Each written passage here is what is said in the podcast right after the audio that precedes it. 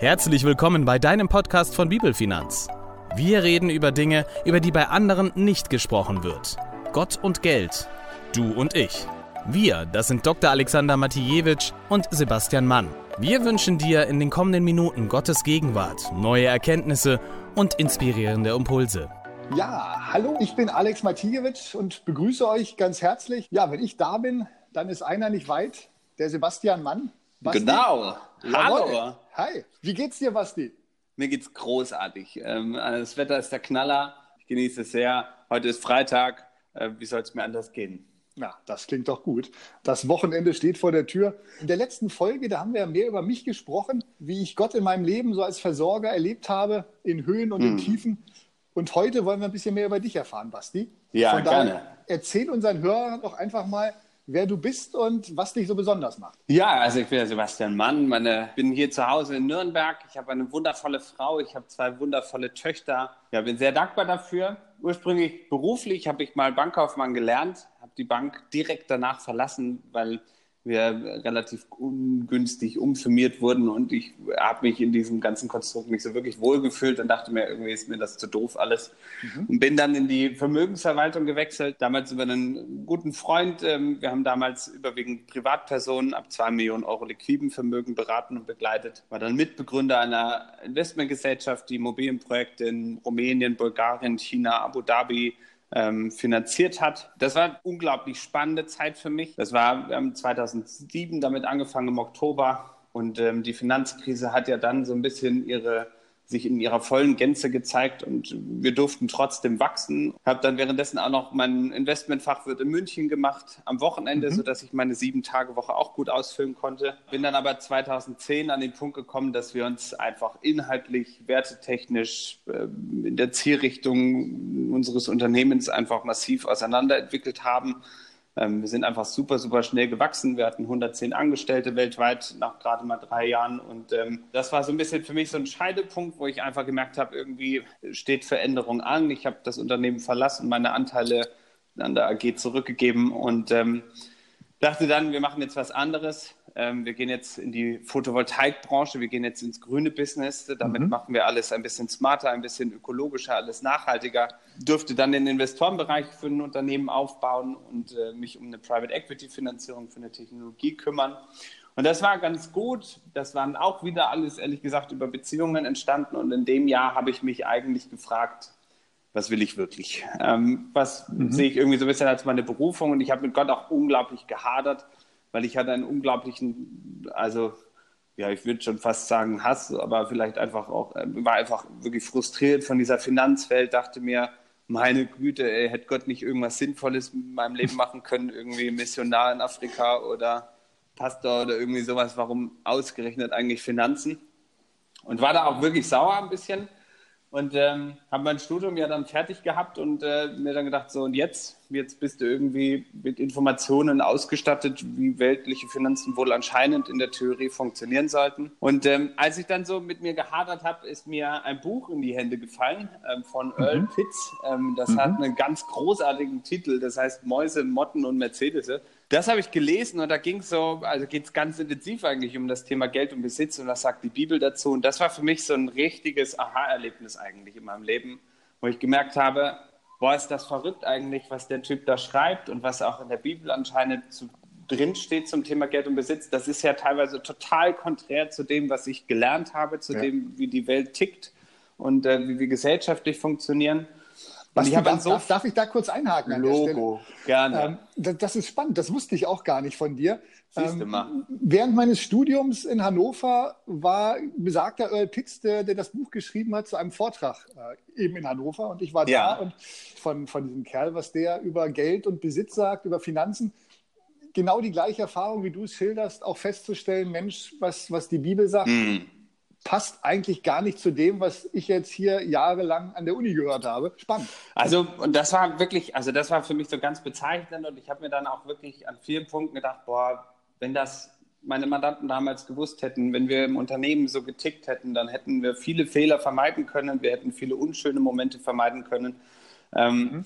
Und das hat mich so begeistert, dass ich mir gedachte, boah, da muss ich mehr drüber erfahren. Und ich bin völlig überzeugter Christ. Ich habe mein Leben gefühlt, seitdem ich denken kann, irgendwie mit Jesus erlebt. Und äh, in dieser Zeit habe ich dann aber erstmals realisiert, wie verrückt, dass ich Gott bei dem Thema Geld und Besitz eigentlich immer hinten angestellt habe oder ihm überhaupt keine mhm. Rolle gegeben habe, weil ich mir dachte, dieser, dieser olle Gott, ich meine, der schickt da so ein Buch mit 2000 Jahre Vergangenheit. Ich meine, was, wie kennt der sich schon aus in der Finanzkrise? Was hat der schon Ahnung von der Währungspolitik und der Notenbankpolitik? Das kann nicht so wirklich relevant sein. Und das hat mich total begeistert und mich so sehr eigentlich gefesselt, dass ich gefühlt jegliche Bücher, die es zu diesem Thema gab, irgendwie in mich aufgesogen habe und ganz viel lernen durfte. Habe dann noch eine Coaching-Ausbildung gemacht, äh, bin dann Partner von Kompass Deutschland, damals noch Crown Life geworden. Und das hat dann eigentlich dazu geführt, dass ich gesagt habe, wenn ich ganz tief in mein Herz hineinhöre, dann würde ich gerne zurück in die Beratung von ganz normalen Menschen und möchte eigentlich ganz viel darüber eigentlich sprechen, den Leuten helfen, ein richtiges Verständnis zu ihren Finanzen zu bekommen mhm. und habe einfach erlebt, selbst wenn man das weltlich studiert, heißt das lange nicht, dass man glücklich dadurch ist oder dass man wirklich viel Ahnung davon hat, wie man es richtig macht, sondern man kennt viele Theorien, man kennt viele Ansätze ja, das hat eigentlich dazu geführt, dass mich das Thema so begeistert hat. Schlaue Leute haben nachgezählt, dass die Bibel tatsächlich, wie du sagst, 3350 Verse in der Bibel sollen sich um einen Umgang und einen gerechten Umgang mit, mit Geld, Finanzen, Besitz drehen.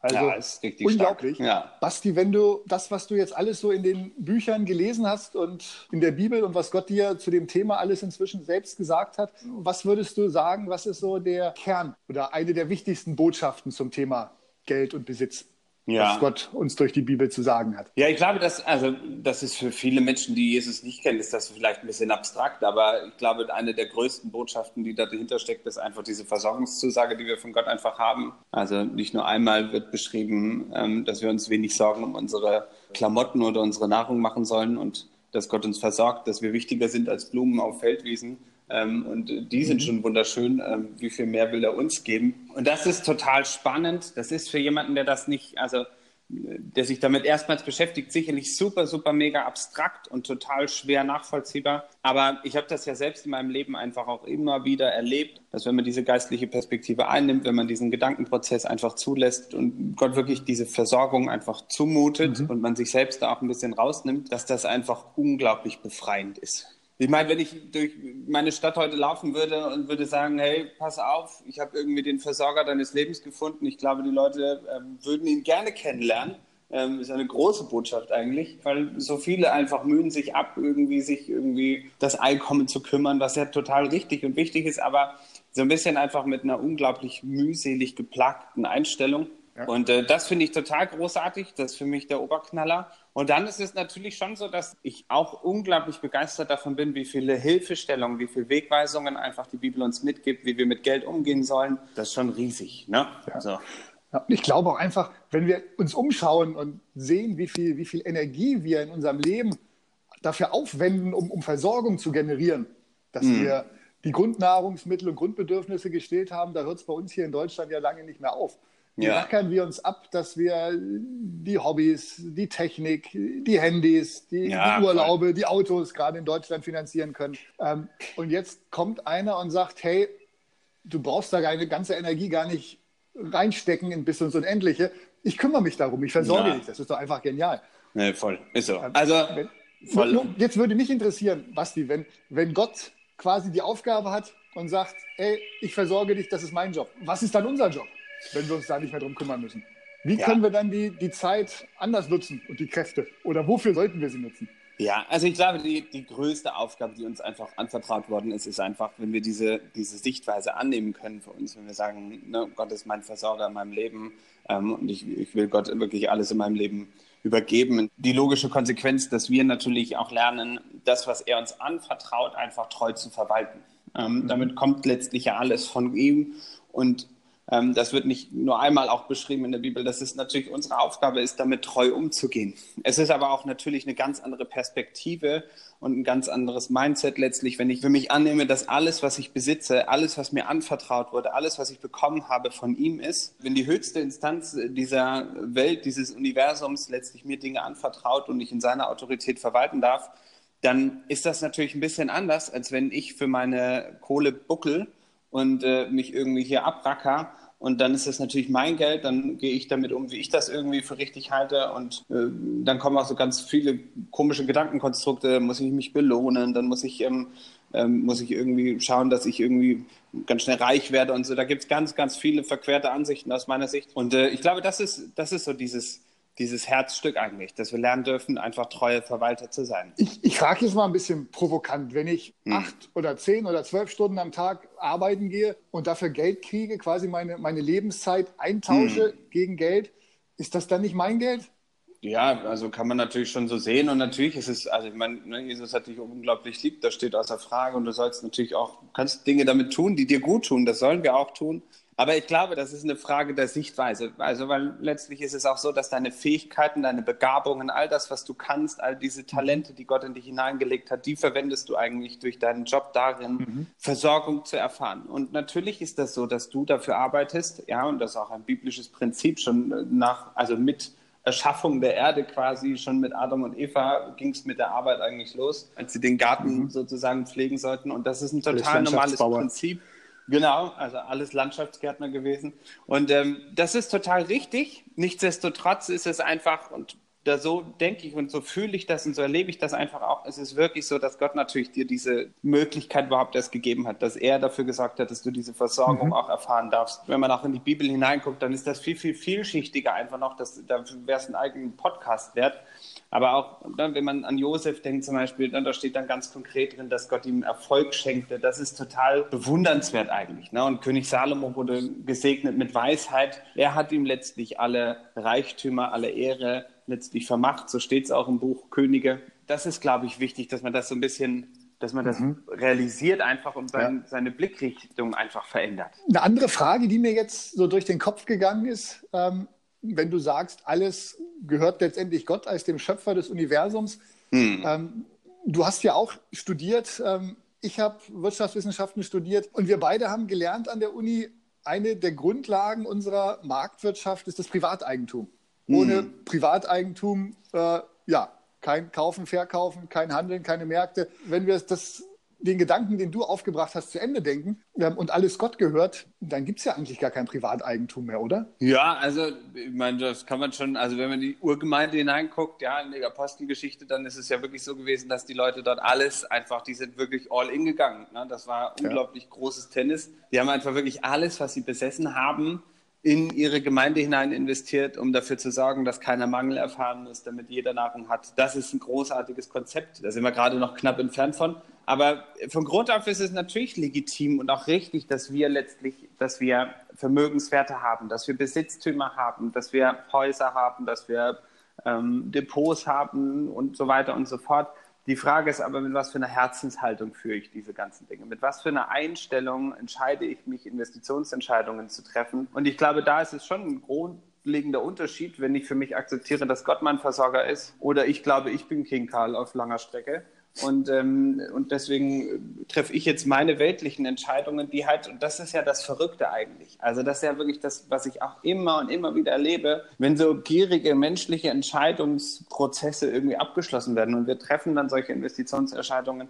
Es ist so oft einfach so, dass sie voll daneben gehen. Ja, das glaube ich wichtig. Deshalb wirklich einfach Mindset verändern einfach. Das ist wirklich mhm. eine andere Herangehensweise auf die Sichtweise von Geld und Besitztümern wenn ich diese Versorgungsrolle akzeptiere und wenn ich für mich klar mache, ich bin der Verwalter dieser Dinge. Und mir gehören sie nicht, sondern ich darf sie nur verwalten. Und unterm Strich werden wir alle zwar mit Hemdtasche vielleicht nach oben befördert werden, aber wir werden nichts mitnehmen können. Das Haus, das wir uns mühsam hier abbezahlt haben, das wird leider hier bleiben. Klammern leider, weil ich glaube, die Häuser da oben sehen noch viel schöner aus. Und wenn wir dort Straßen aus Gold haben, warum sollen wir dann so ein paar Goldbarre mitschleppen? Da hast du recht. Ne? Ne? Nachher genau. fallen sie noch runter und verletzen hier unten einen, der, ja, eben, der noch nicht ganz nicht, so weit ne? ist. Wollen wir nicht alles. Da hast Wollen du nicht. Nee, ja, nee, nee. Genau. Arbeitssicherheit genau. sollte auch bei Christen ganz oben stehen. Genau. Bis, bis zum letzten. Eine Sache, wo du das gerade schon angesprochen hast. Eines Tages werden wir äh, ja, mit, mit leeren Taschen äh, vor unserem Schöpfer stehen mm. und vor ihn treten. Wenn es um das Thema Verwalterschaft geht, ist auch häufig so ein Punkt, der, der mit hochploppt, äh, das Thema Rechenschaft. Dass wir uns einmal verantworten müssen für das, wie wir mit, ja, mit Finanzen und anderen Dingen, die Gott uns anvertraut hat, umgehen. Was sagst du darüber? Ist das so? Ich sag mal so, ne, das werden wir alle dann irgendwie früher oder später erfahren. Ich glaube schon, am Ende, klar, ist es schon, also kann ich mir schon gut vorstellen, dass wir irgendwie gefragt werden und uns rechtfertigen müssen, wie wir mit unseren Finanzen umgegangen sind, wie wir mit unserem gesamten Leben umgegangen sind. Die Frage ist ja so ein bisschen auch so, was heißt denn Verwalterschaft eigentlich? Also ich glaube, dass Verwalterschaft ja im Prinzip erstmal bedeutet, dass ich mir bewusst mache, mir gehört gar nichts. Ich darf das, was mir einfach anvertraut wurde, verwalten. Und dann ist es doch die logische Konsequenz, dass ich einfach auch lerne, darüber zu beten, dass ich über Entscheidungen bete, dass ich mit Gott drüber rede mhm. und dass ich lerne, einfach wirklich diese Dinge aus seiner Perspektive anzunehmen und nicht aus meiner Perspektive, aus meiner menschlichen, vielleicht auch wirklich gierigen Perspektive, vielleicht aber auch manchmal aus einer recht armutsgeplagten Perspektive. Also es gibt genug Menschen da draußen, die meinen, dass wir als Christen relativ wenig besitzen sollten, weil es nicht gut, alles, was Besitz ist, ist uncool weiß immer nicht, welche Bibel die lesen, weil irgendwie sind die Leute, die ich in der Bibel dann erkenne, irgendwie recht gut betucht gewesen. Aber das ist, glaube ich, wichtig einfach, ne? dass ich lerne, meine Entscheidungen mit Gott durchzusprechen und dass ich lerne, wenn ich jetzt zum Beispiel einfach mal ganz platt an unser Haushaltseinkommen denke. Ich glaube, dass, weißt du, das ist, das ist so schizophren irgendwie manchmal. Also wir sind ja selbst auch ein bisschen bekloppt manchmal. Ne? Ich weiß ja noch ganz genau, wie ich mein letztes Auto gekauft habe und ich habe da ja, also liegt vielleicht ein bisschen im Beruf, aber ich habe da ja viele Berechnungen angestellt. Ja, so, also ich habe gerechnet, wie viel Sprit verbrauche ich, was kostet mich die Kfz-Versicherung, was kostet die Kfz-Steuer. So, dann habe ich geguckt, was kostet welches Auto eigentlich und ähm, dann über Haltbarkeit nachgedacht und, äh, und habe dann auch ne, geguckt, oh, ist jetzt also ein Auto, das jetzt silber ist, ist ein bisschen günstiger als ein schwarzes. So, jetzt musste ich überlegen, hm, was ist mir wichtig. Also und ich habe da ja, ich habe mich da wirklich intensiv mit beschäftigt. Ja, so und jetzt würde man sagen, ja, ist ja logisch, du hast da eine große Investitionsentscheidung getroffen über mehrere tausend Euros. Aber eigentlich ist es verrückt, weil die 50 Euro, die in meinem Geldbeutel landen, die sind irgendwie auf wundersame Weise dann irgendwie mal weg. Also wenige Tage später. Und das ist, glaube ich, das ist total uncool eigentlich. Also was auch was ich ziemlich bekloppt auch finde, weil wenn wir uns überlegen, wir buckeln jetzt hier auch hart für unser Geld und, und arbeiten und freuen uns über unsere Versorgung, die wir finanziell erfahren dürfen. Und dann haben wir aber überhaupt keinen Überblick darüber, wo unser Geld eigentlich hingeht, wofür wir unsere Dinge ausgeben. Und ich glaube, das ist natürlich dann auch super schwer mit irgendeinem, also selbst wenn ich nicht diese Gotteszusage für mich annehmen darf, aber es ist ja unabhängig davon total doof, nicht zu wissen, wofür ich mein Geld ausgebe. Da einfach sich Überblick zu verschaffen, das für sich transparent zu machen, dann ne, und diese Entscheidungen wirklich zu überdenken, im Gebet zu klären, das glaube ich ist, ist einfach Haushalterschaft, das ist treue Verwalterschaft. Und ob wir uns dafür rechtfertigen müssen am Ende, per se glaube ich ja. Ich glaube aber, dass, also ich glaube an einen unglaublich gerechten und liebevollen Gott. Ähm, ich glaube nicht, dass Jesus irgendwann vor mir stehen wird und sagen würde, ey Basti, sorry, aber den Burger, den du dir damals da gekauft hast, das war echt dicker Mist, ja. Oder das Auto, das war überhaupt nicht notwendig, ja. Du hättest auch dein Leben lang Fahrrad fahren können. Ich glaube, so tickt er nicht. Das, also, wenn wir zum Beispiel an das Gleichnis von den anvertrauten Talenten denken, hm. Matthäus 25, was mich da auch immer wieder in dem Zusammenhang ermutigt ist, Jesus lobt jetzt nicht den einen Knecht mehr, der fünf Talente dazu gewonnen hat, als den, der, der zwei Talente dazu gewonnen hat, sondern er sagt zu beiden, hey, super, mhm. du treuer Verwalter, hast du klasse gemacht, obwohl der eine fünf dazu gewonnen hat, der andere nur zwei. Und das ist, mhm. glaube ich, worauf es ankommt, wie du es eben auch geschildert hast, ähm, dass wir einfach treu sind, dass wir nicht Voll, einfach ja. das Geld, was Gott uns anvertraut oder den Besitz, dass wir die nicht einfach nur egoistisch für uns nutzen und unsere eigenen Ziele, sondern dass wir ins Gebet gehen und Gott fragen, Mensch, was möchtest du, was ich damit mache?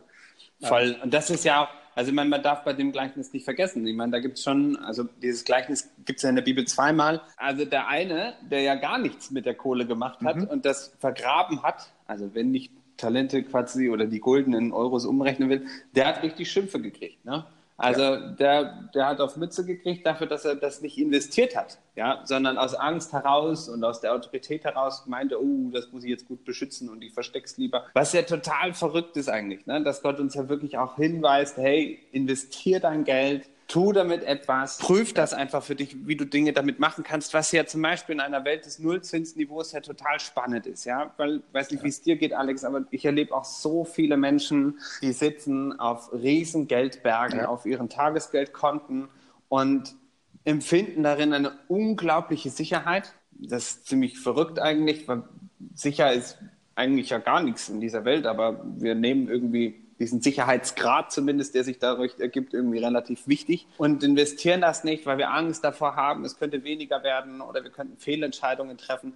Und da denke ich immer an dieses Gleichnis und denke mir, boah, da dürfen wir auch anders denken einfach. Ja? ja. Aber das ist natürlich super blöd, wenn du für dich nicht anerkannt hast, dass Gott dein Versorger ist und dass du der Verwalter bist, weil dann ist das naheliegend, dass du ja dich beschützen musst, dass du Sicherheiten für dich haben musst, dass du für dich Ressourcen irgendwie in der Hinterhand haben musst über mehrere hunderttausend Euro, weil es könnte ja tausend Dinge im Leben passieren, wenn du das Geld dann brauchen könntest. So, und das eine schließt das andere nicht aus, aber ich merke einfach wirklich, wie oft wir da einfach wirklich auch in so eine Rolle dieser dieses einen Knechtes einfach kommen, der ja wirklich null aus diesem ganzen ja. Investment gemacht hat. Ja, wobei ich glaube, es hat noch einen anderen Grund, dass Jesus über diesen Knecht so ein vernichtendes Urteil am Ende spricht. Den würde ich gerne auch noch ergänzen, denn äh, sonst könnte das Gleichnis auch so falsch verstanden werden, wenn du ein schlechter Verwalter bist, landest du in der Hölle, so wie Ei, Jesus ihn am Ende rausschmeißt. Und das, das will ich, das will ich gerade verhindern. Nee. Das will ich, da ja. will ich gerade einschreiten und sagen, nein. Ich glaube, es sind zwei Gründe, weshalb Jesus diesen dritten Verwalter tadelt. Das eine ist sicherlich, wie du sagst, er hat es einfach eingegraben und ja, hat das nicht genutzt in irgendeiner Form, äh, aus welchen Gründen auch immer er hat es ungenutzt gelassen, das, was hm. sein Herr ihm anvertraut hat. Aber das Zweite, was für mich eigentlich der, der entscheidende Grund ist, warum Jesus ihn nachher rausschickt, wo Heulen und Zähneklappern ist, ich glaube, er hat seinen Herrn nie wirklich gekannt. So wie du es eben auch gesagt ja, hast. Wenn, wenn, ja, wenn wir ja. nicht wissen, dass, dass Gott unser Versorger ist, dann gehen wir einfach anders um mit den Dingen, die uns anvertraut sind. Genau. Und ich glaube, das, das ist der Schlüssel zum Verständnis für diesen dritten Knecht. Er kannte Jesus nicht. Er hatte keine Beziehung zu ihm. Und das ist der Grund, warum er am Ende rausgeschmissen wird und womöglich in der Hölle landet. Nicht, weil er ein schlechter Verwalter war, sondern weil er keine lebendige oder überhaupt keine Beziehung zu Jesus, zu seinem Herrn hatte. Hm, also voll. ist mir ganz wichtig, dass, nee, dass, das klar rauskommt und wir da, da jetzt nicht irgendwo unter Bürgern Angst schüren und sagen, Mensch, wenn ihr schlechte Verwalter ne? seid, dann alles Geld ausgeben. Nein, nee. Fall. Nee, oder auch, ne, jetzt, jetzt plündern alle ihre Tagesgeldkonten und investieren das jetzt äh, in irgendwelche DAX-Aktien oder wie auch immer. Also das ist nicht Sinn und Zweck der Übung und das, also man muss natürlich, es ist ein schmaler Grad zwischen Wohlstandsevangelium und Armutsevangelium. Ja. Also die Wahrheit liegt in der Mitte und da gebe ich dir natürlich völlig recht. Das hat keine Auswirkungen. Also ne, Jesus ist da ein bisschen größer als unser Gedankenkonstrukt, glaube ich. Deswegen bin ich da relativ gelassen, aber ich glaube, dass es uns, und darum geht es doch eigentlich in den Dingen, die die Bibel uns einfach mitgibt, dass sie uns ermutigen will, einfach Dinge zu hinterfragen, unsere Gedankengänge einfach zu hinterfragen. Und letztlich ist es ja so, dass wir auch in der Bibel wird immer von Mammon gesprochen. Jetzt wird es wirklich ein bisschen spooky vielleicht für die Menschen da draußen gerade, aber ich muss es leider machen. Letztlich ist es doch so, dass wir, das kennt jeder in seinem Leben, dass du immer wieder herausgefordert wirst. So, und dass du, dann entstehen Ängste zum Beispiel, ja, weil diese hunderttausenden Euros auf dem Konto zu haben, das suggeriert mir Sicherheit, weil es könnten viele Dinge passieren. Jetzt gibt es viele Menschen da draußen, die haben diese hunderttausend gar nicht auf dem Konto. So, die haben vielleicht die gleichen Ängste, aber die, die hängen nicht so an ihren Finanzen letztlich wie, wie der, der viel hat. Ja, und das erlebe ich ja auch immer wieder, dass je mehr ich habe, umso ängstlicher werde ich oftmals dass es ja weniger werden könnte. Und wir haben verlernt, mit dem klarzukommen, mhm. was eigentlich notwendig ist, was eigentlich ausreichend ist. Ja, dass wir die Frage, wie viel ist genug, überhaupt nicht von uns richtig beantworten können. Und deswegen Existenzängste auf einem so unglaublich hohem Niveau eigentlich stehen, weil wir viele Besitztümer, viele weltlich irgendwie augenscheinlich notwendigen Dinge so hoch in der Prio ansetzen, dass wir gefühlt wirklich manchmal das Leben verlernt haben und den Blick für die wichtigen Dinge echt verpassen. Das ist ein schönes Stichwort. Sebastian, Blick für mhm. die wichtigen Dinge oder die richtigen, die schönen Dinge. Ich glaube, zum Thema Mammon, zum Thema genug, machen wir nochmal eine extra Podcast-Folge. Was würdest du denn konkret empfehlen, wenn ich jetzt vielleicht das Thema Geld, Finanzen mit Sorgen behaftet sehe? Auf was für schöne Dinge könnte ich gucken, gerade an so einem schönen, strahlenden Sonnentag wie diesen Freitag heute? Dass ich mich vielleicht von Gott auf andere Gedanken bringen lasse. Ja, ich glaube, dass das, was halt unglaublich stark ist, einfach ist diese Zusage ja auch, dass wir alle Ängste und Sorgen einfach am Kreuz ablegen dürfen. Ja, wir sind dazu eingeladen, wir sind dazu herausgefordert. So, und ich glaube, das Erste ist einfach unglaublich gut, demjenigen, der alles auf dieser Welt hier geschaffen hat, der dieses ganze Universum geschaffen hat, der alle Fähigkeiten entwickelt hat, dass wir demjenigen unsere Sorgen und Ängste anvertrauen, dass wir das abgeben. Wenn wir Schulden mhm. haben, wenn wir darunter leiden einfach oder wenn wir vielleicht unseren Arbeitsplatz gerade auch verlieren ähm, oder weil was auch immer hier gerade über uns einprasselt und uns finanziell irgendwie in Bedrängnis bringen will, dass wir erstmal einfach uns anerkennen, ey, auch diese Themen und wenn Gott mein Versorger ist, dann gehört auch das ihm letztlich. Ja? ja. Und dass ich ihm das anvertraue. Klar würde es unglaublich sinnvoll sein, sich einfach auch so ein bisschen in Relation einfach mal klar zu machen, wie viel ist eigentlich genug. Also wir werden ja noch ein bisschen tiefer in die Haushalterschaft einsteigen. Aber was wir ja zum Beispiel machen, ist, dass wir wirklich, wir führen Haushaltsbudgets, wir führen Haushaltsbücher. Das klingt hochkomplex, ist aber viel einfacher, als viele glauben. Und dass man einfach mal sich bewusst macht, wie viel ist eigentlich wirklich notwendig, um wirklich zufrieden und glücklich zu sein. Und wir werden relativ schnell feststellen, ist gar nicht so viel. So. Und das ist, okay. glaube ich, schon auch unglaublich wichtig, dass ich mir halt so ein bisschen klar mache, hey, es gibt Dinge in meinem Leben, ja, die bedeuten Verzicht, aber eigentlich machen sie mich auch gar nicht glücklich. In der Tat, ich glaube, da liegt ein großer Schlüssel zu erkennen, dass weniger manchmal mehr ist oder auch, auch Qualität vor, vor Quantität geht. Aber ja, wie gesagt, das sind Themen, da werden wir noch mal ausführlich drauf zu sprechen kommen. Basti, ich mm. danke dir für den Austausch heute. Es hat wieder ja, sehr Spaß gerne. gemacht. Pass auf dich auf, seid gesegnet und wir freuen uns auf die nächste Folge. Und wenn ihr uns ein Like hinterlasst, wenn ihr uns als Follower weiterfolgen wollt, sind wir euch sehr, sehr dankbar. In diesem Sinne, Gottes Segen euch und bis bald. Ja, bis zum nächsten Mal. Das war der Podcast von Sebastian Mann und Dr. Alexander Matijewitsch. Bitte vergiss nicht, uns zu abonnieren, wenn es dir gefallen hat. Hast du Fragen zu der Folge oder inhaltliche Ideen für neue Podcasts? Dann freuen wir uns auf deine Kommentare. Weitere Informationen, Termine und Podcastfolgen findest du online unter bibel-finanz.de. Gott segne dich.